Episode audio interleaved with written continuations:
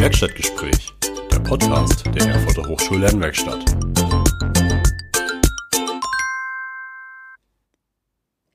Hallo und herzlich willkommen zu den Werkstattgesprächen. Heute bei mir Pablo Reyes, Student an der Uni Erfurt und Ines Stuckertz, Lehrende. Wir werden uns heute über das komplexe Schulpraktikum in Zeiten der Corona-Krise unterhalten. Hallo Pablo, hallo Ines, schön, dass ihr da seid. Hi, schön, dass ich da sein darf. Hallo, schön, dass ich da sein darf. Hallo.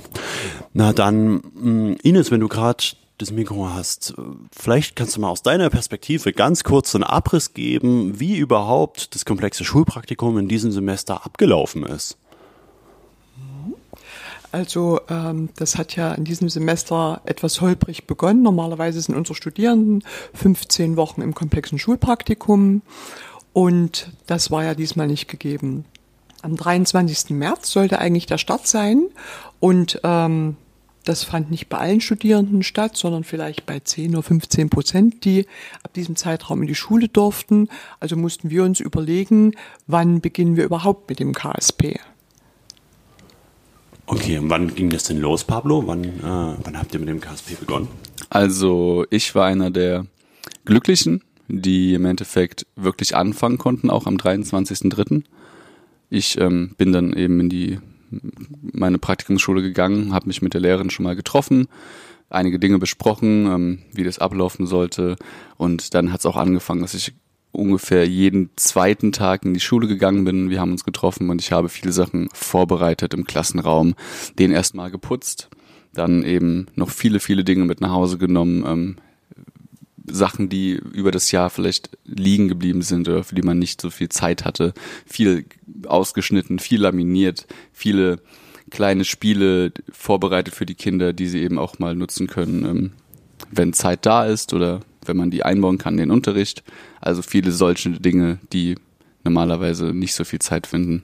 Also hattest du jetzt quasi erstmal eine so eine, ich nenne es mal, Off-Season im KSP, wo du noch nicht direkt im Unterricht warst, weil die äh, Schülerinnen und Schüler ja gar nicht in der Schule waren zu der Zeit?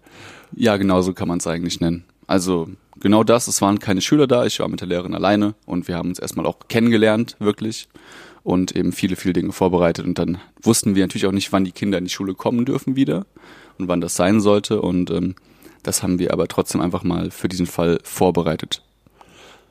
Okay, Ines, du bist ja an der Stelle dafür zuständig, ähm, das ganze Praktikum didaktisch und methodisch zu begleiten und bist hier die Stelle an der Universität, ja, die da natürlich auch Verantwortung trägt. Wie war denn das für dich, äh, mit dieser Besonderheit umzugehen? Vor welche Herausforderungen hat dich denn das gestellt? Hm, Markus, ich finde es schön, dass du die Frage stellst, denn das war wirklich speziell. Wir hatten die Studierenden äh, im Februar das erste Mal gesehen zu einer anderthalbstündigen ähm, Veranstaltung, um sie über das Praktikum zu informieren, dann halt nicht mehr. Und dann habe ich mich gefragt, wie kann ich trotzdem zu Studenten Kontakt halten und fing dann an, und fing dann an ähm, sie anzurufen, ihnen erst eine Mail zu schreiben und sie dann anzurufen, um dann eben zu gucken, Mensch, lieber Student, was brauchst du? Wie geht es dir in dieser Zeit? Äh, wie kommst du auch finanziell zurecht? Und dadurch entstand für mich, äh, glaube ich, eine fast engere Bindung als sonst.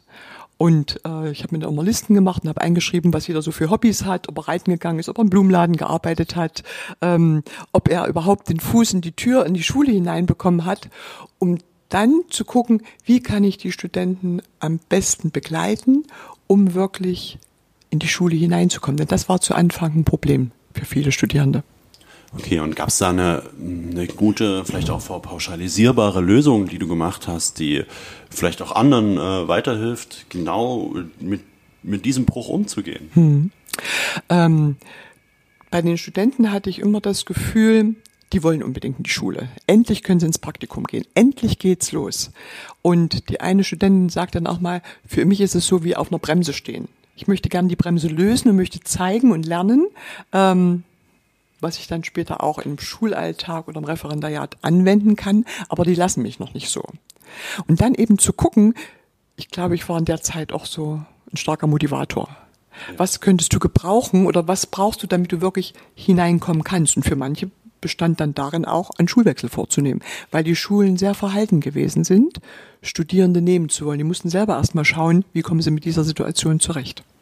Okay. Pablo, wie war denn das für dich an der Stelle? So jetzt vielleicht auch genau im Übergang zwischen dieser Zeit, in der du noch nicht mit äh, Kindern zusammenarbeiten konntest, äh, das auszuhalten und dann eben dieser Wechsel, als es dann auf einmal dann doch losging. Kannst du dich noch erinnern, wie, welche Gefühle waren denn da so da? Warst du da aufgeregt oder ja, wie war das?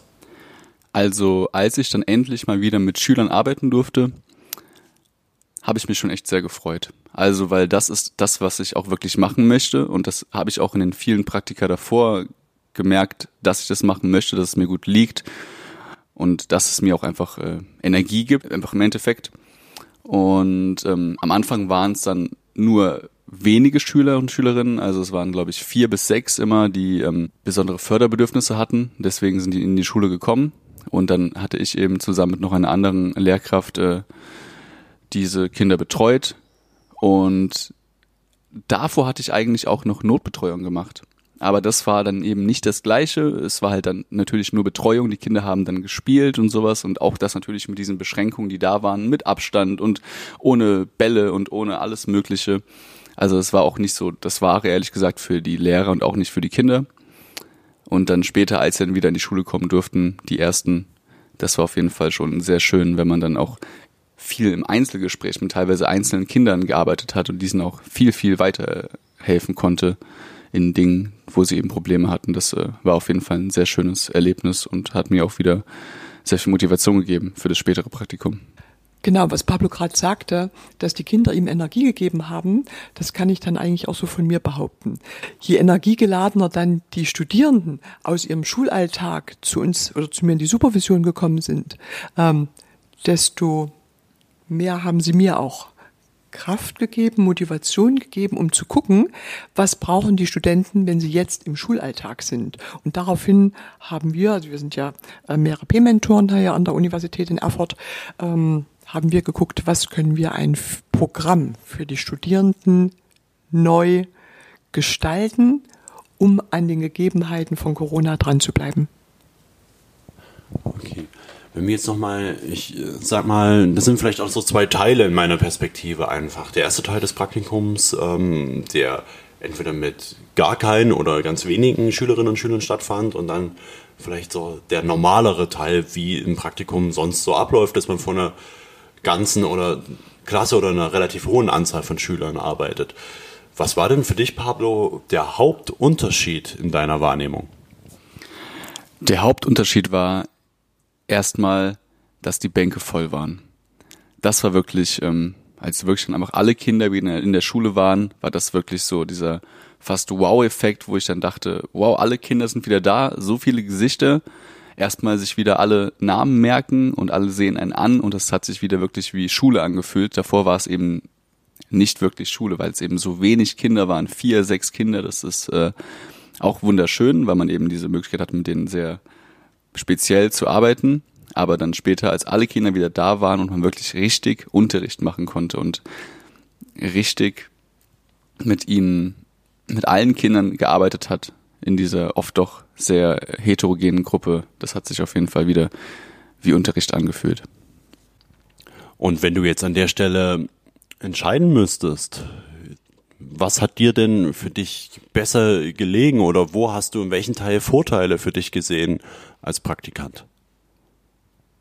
Also was mir jetzt mehr gebracht hat im Endeffekt für mein späteres Lehrerdasein, war sicherlich jetzt der Unterricht mit allen Schülern. Einfach weil das mich auch auf meine spätere Realität vorbereitet, weil ich da eben nicht vier bis sechs Kinder habe, mit denen ich dann super kleinen Gruppenunterricht machen kann, sondern eben die Realität ist eben, hat Kinder zwischen 20 und manchmal 30 oder mehr Kindern in einer Klasse und damit muss man auch klarkommen.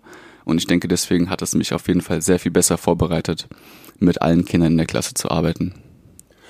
Wenn ich mich jetzt mit äh, anderen unterhalten habe, ähm, haben die das aber auch als ein sehr gewinnbringendes Setting äh, kapiert, ähm, zumindest auch in der Einstiegsphase mit kleinen Gruppen arbeiten zu können und haben dieses intensive Arbeiten geschätzt. Jetzt landen wir mal gedanklich auf dem Mond und sagen, ja, Schule würde generell so weitergehen, dass man nur noch in kleinen Gruppen arbeitet. Wäre das für dich ein vorstellbares Setting, jetzt genau eben auch nach dieser Erfahrung? Das wäre auf jeden Fall vorstellbar und auf jeden Fall auch wünschenswert, wenn wir die Möglichkeit hätten dazu, mit genug Lehrer und ähm, weniger Schüler oder allgemein einfach das mehr aufzuteilen und, und wir sagen, wir machen wirklich Kleingruppen. Ähm, das würde ich auf jeden Fall immer befürworten. Das ist, äh, wäre ein Traum sozusagen, aber es ist eben nicht so, dass es so ist. Aber wenn es wirklich so wäre, dann äh, würde ich es auf jeden Fall immer für befürworten. Und ich denke, man kann den Schülerinnen und Schülern so viel, viel mehr und äh, effektiver und äh, beibringen und auch einfach engere Beziehungen äh, knüpfen in der Hinsicht. Hm. Okay. Ines, jetzt nochmal aus deiner Perspektive der Unterschied zwischen äh, dem Praktikum, wo du am Anfang natürlich noch ähm, viel mehr motivieren musstest, weil das Setting als solches ja ähm, sehr außergewöhnlich war, ähm, und dann der Phase, wo es dann vielleicht normaler lief. Was war denn für dich in der Begleitung jetzt nochmal so wirklich auf den Punkt gebracht, der Hauptunterschied? Wo haben für dich vielleicht aber auch Vor- und Nachteile gelegen? Mhm. Pablo sagt an einer Stelle, er ist froh gewesen, als er volle Klassenzimmer wieder hatte. Die Plätze waren alle belegt. Das war bei mir die ganze Zeit ja nicht. Ich hatte einen Bildschirm, der mehr oder weniger voll war. Und da bestand die Herausforderung, ähm, wie gestalte ich meine Supervisionen, dass sie mit, damit sie trotzdem lebendig bleiben. Das war die größte Herausforderung. Welche Lösung hast du da gefunden? Und zwar fand ich das toll, dass alle Studierende sich auch erstmal gezeigt haben. Wir waren alle mit Ton und Bild zu sehen, ich genauso. Äh, da gab es eigentlich gar keinen Zweifel dran dass wir da irgendwo gesagt haben, ich zeige mich nicht. Das war für mich eine große Erleichterung. Und dass ich ähm, mir Elemente gesucht habe, wie kann ich die Studenten äh, aktivieren, zum Beispiel durch geeignete Einstiege. Ich habe auch dazu eine Fortbildungsveranstaltung oder eigentlich mehrere Fortbildungsveranstaltungen besucht, wie kann man Studierende aktivieren? Und das fand ich total spannend. Wo hast du die besucht? Die ESA hat uns angeboten, ein äh, digitales Coaching zu besuchen, in dem uns nochmal bewusst gemacht wurde, wie kann man Studierende motivieren. Das war für uns sehr hilfreich. Okay, ja, das glaube ich, ne? Weil es ist ja dann doch nochmal, also man braucht vielleicht auch nochmal ein anderes Toolset sozusagen äh, als in der Präsenzform. Genau, habe dann aber auch gemerkt, ähm, das, was ich bei ihr gelernt habe, ist gar nicht so weit entfernt von dem, wie ich es vorher gemacht habe. Also auch mit einer lebendigen Körperhaltung, indem ich mir auch eine größere Kamera gekauft habe, um dann auch das Analoge mit dem Digitalen immer wieder zu verbinden. Damit habe ich mich wohler gefühlt und fühlte mich nicht so eingepresst gepresst in ein ganz bestimmtes Schema. Das war für mich sehr erleichternd. Okay. Wenn du jetzt mal darüber nachdenkst, dass das komplexe Schulpraktikum irgendwann wieder ganz normal stattfinden wird, was aus dieser Zeit würdest du denn gern mitnehmen? Mhm. Ähm, also wir haben äh, bei unserer letzten Teamberatung in der vorigen Woche darüber nachgedacht und werden oder müssen auch im nächsten Semester, ähm, da es ja hybrid laufen wird, ähm, digital und in Präsenz denken und werden diese Elemente miteinander mischen oder auch koppeln und finden das recht gewinnbringend. Ich glaube, wir werden in der Beratung der Studierenden, die jetzt online stattfindet, die also nicht immer unbedingt vor Ort kommen müssen, die Studierenden, liegt eine, ein großer Gewinn. Und das würde ich sehr gerne mitnehmen wollen. Okay, und kannst du das nochmal auf den Punkt bringen? Welcher Gewinn ist denn das jetzt ganz konkret? Mhm.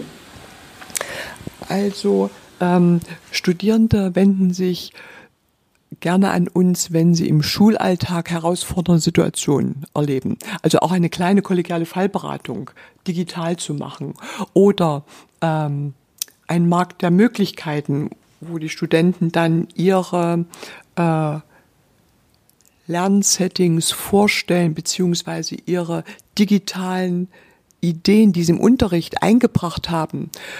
Das ist auch ein großer Gewinn das ist sehr effektiv gewesen, nachdem sie das gemacht haben. Aber auch solche Methoden ähm, wie Open Space sind äh, von Vorteil, die ich nutzen werde, wo man kreative Ideen für Bewegungsspiele einbringen kann, wo die Studierende gute Ideen für Vertretungsstunden erhalten werden, selbst wie kann ein Platzunterricht gelingen gestaltet werden oder auch welche Möglichkeiten ähm, für sinnvolle Unterrichtseinstiege können genutzt werden. Ich glaube, das kann man jetzt durch diese digitale Zeit gewinnbringend auch herüberbringen. Okay, Pablo, vielleicht auch nochmal deine Perspektive zum Abschluss. Was aus dieser besonderen Corona-Zeit, die natürlich stark durch Digitalisierung geprägt war, ähm, hat dich denn jetzt so dahingehend beeindruckt, dass du sagst, hey, das könnte für mich für einen ganz klassischen Präsenzunterricht auch eine Rolle spielen?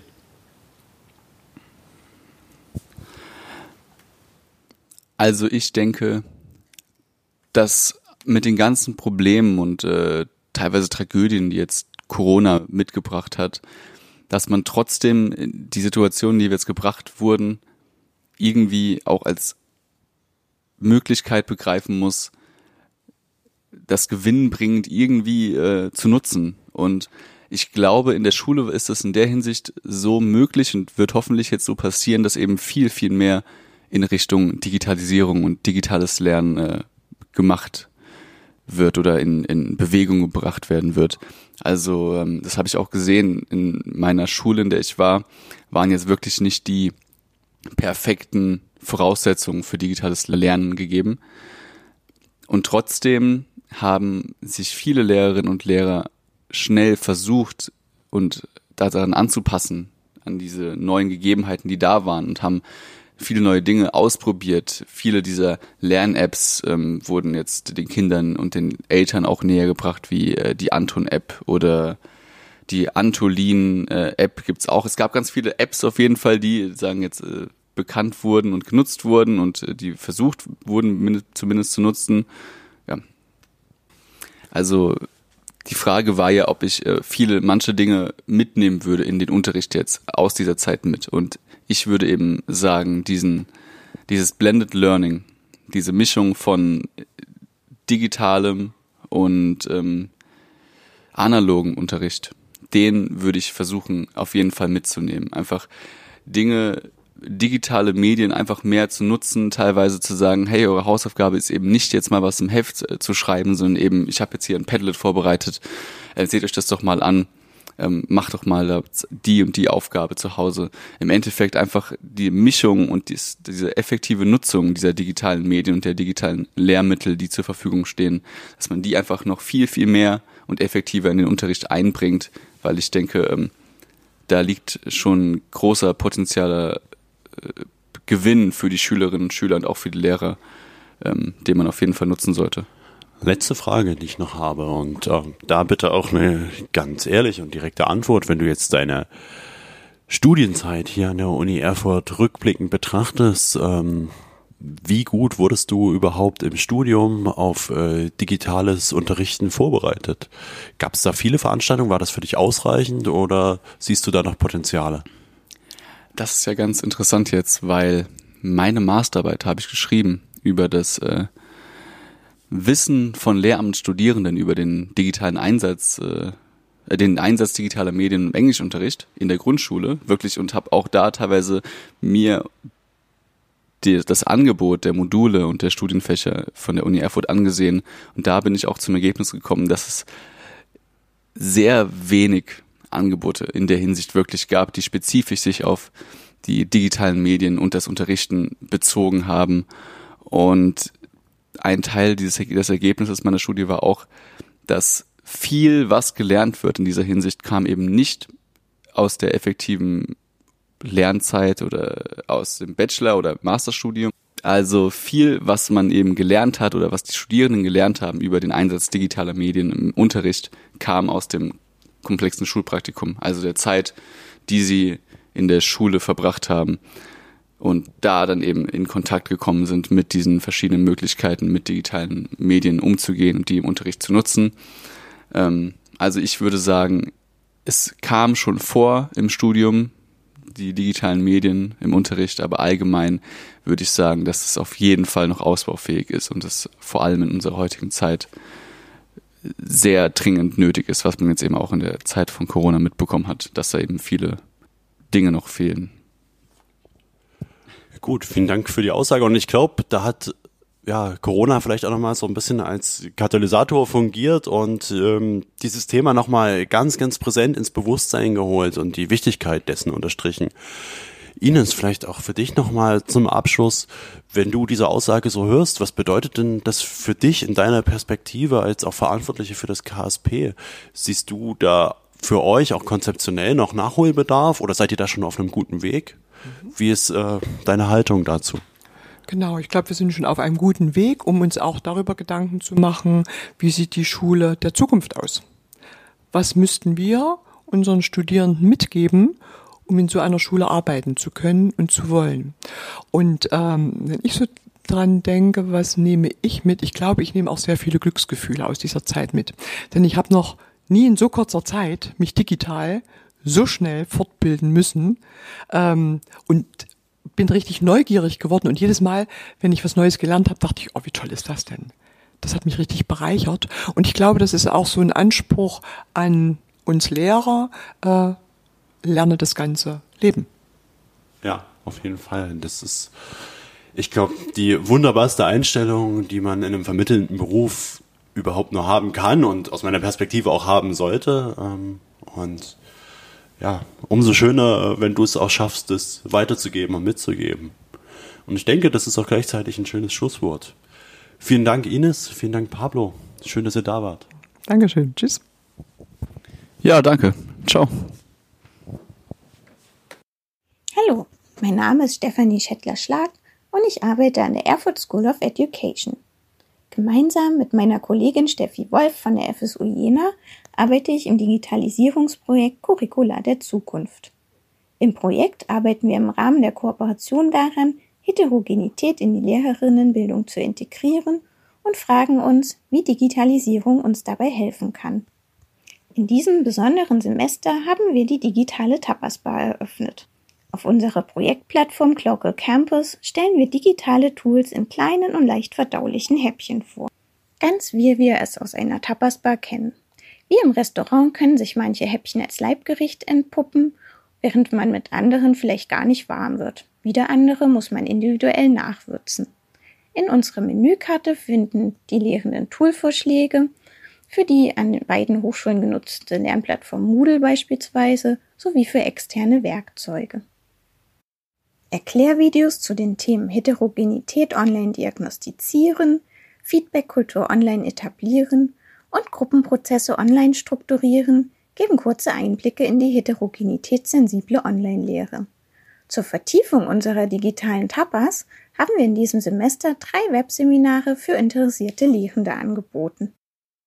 Die Webseminare haben wir bewusst kurz gehalten. In einem maximal 30-minütigen Input haben wir den Teilnehmerinnen passende Tools zu den einzelnen Themen der digitalen Tapasbar vorgestellt und gemeinsam live ausprobiert. Im Anschluss daran hatten die Teilnehmerinnen jeweils die Gelegenheit, in den moderierten Austausch mit den Kolleginnen und Kollegen zu treten. Besonders gefreut hat uns, dass die Webseminarreihe der digitalen Tapasbar gut von Lehrenden der beiden kooperierenden Hochschulen Uni Erfurt und FSU Jena angenommen wurde. Das Angebot hat sich herumgesprochen und schnell kamen weitere Teilnehmerinnen aus anderen Fachbereichen, aber auch aus anderen Hochschulen und aus Einrichtungen der Lehrerinnenbildung hinzu. Während der Austausche in den Webseminaren hat sich eine Art Community of Practice gebildet. Hierbei hat sich gezeigt, dass der Austausch mit Kolleginnen und Kollegen über die gemachten Erfahrungen in der Online-Lehre sehr wichtig ist und auch bereichernd wirken kann. Dabei ist es nicht wichtig, sich nur mit Kolleginnen und Kollegen aus dem eigenen Fach auszutauschen. Vielmehr ist das gemeinsame Reflektieren zum Beispiel der Lehrveranstaltungsplanung, der Vorbereitung oder über Erfolgs- und Misserfolgserlebnisse wichtig und kann auch in der Vorbereitung auf das kommende hybride Wintersemester Anregungen und Impulse geben. Aus unserem ersten Webseminar zum Thema Heterogenität online diagnostizieren geht hervor, dass nicht nur die Studierendenschaft heterogen ist und unterschiedliche Voraussetzungen mitbringt, wie zum Beispiel Vorwissen, verschiedene Interessen, Motivation und Hintergründe, sondern dass auch Lehrende heterogen sind und eine Reihe von unterschiedlichen Eigenschaften mitbringen, die es gilt, in der Lehre produktiv einzusetzen. Dies gilt natürlich für die Präsenzlehre ebenso wie für die Online-Lehre. Hier können jedoch verschiedene Tools helfen, sich ein Bild über die Heterogenität der Lernenden zu machen und diesem in der Lehre zu begegnen. Das zweite Webseminar zum Thema Feedbackkultur online etablieren hat gezeigt, dass die Digitalisierung der Lehre etwas mit uns macht. Im Online-Setting haben wir einen sogenannten Shift from Teaching to Learning. Das heißt, Lehrende sind nicht mehr nur Expertinnen, sondern werden zu Lernbegleitern und Moderatoren. Studierenden wird im Online-Lernkontext mehr Eigenständigkeit anvertraut, was wiederum bedeutet, dass Lehrende ein Stück loslassen müssen. Feedback-Prozesse sind enorm wichtig für Studierende, um die Lernmotivation zu halten, gerade wenn keine Austauschmöglichkeit in Präsenz stattfindet. Das Etablieren einer konstruktiven und wertschätzenden Kultur des Erfragens und Rückmeldens von Bedürfnissen ist Teil einer heterogenitätsorientierten Lehrkompetenz. Verschiedene Tools in Moodle, aber auch freie Tools können helfen, eine Feedback-Kultur online zu etablieren. Im dritten Webseminar zum Thema Gruppenprozesse online strukturieren haben wir gelernt, dass an Lehrende im Online-Setting erhöhte Anforderungen gestellt werden, Gruppenprozesse anzuleiten. Verschiedene Tools im Moodle, aber auch freie Tools ermöglichen kooperative und kollaborative Lernaufgaben, die es gilt angemessen zu instruieren. Denn auch die Tools stellen zusätzliche Lerngegenstände für die Studierenden dar. Eine gemeinsame Arbeit an einem Wiki oder an einer FAQ-Liste beispielsweise ermöglicht Studierendengruppen selbstgesteuerte Lernprozesse. Hier gilt es, eine Balance zwischen angeleitetem und selbstorganisiertem Lernen herzustellen. Die digitale Tapasbar hat natürlich auch weiterhin geöffnet.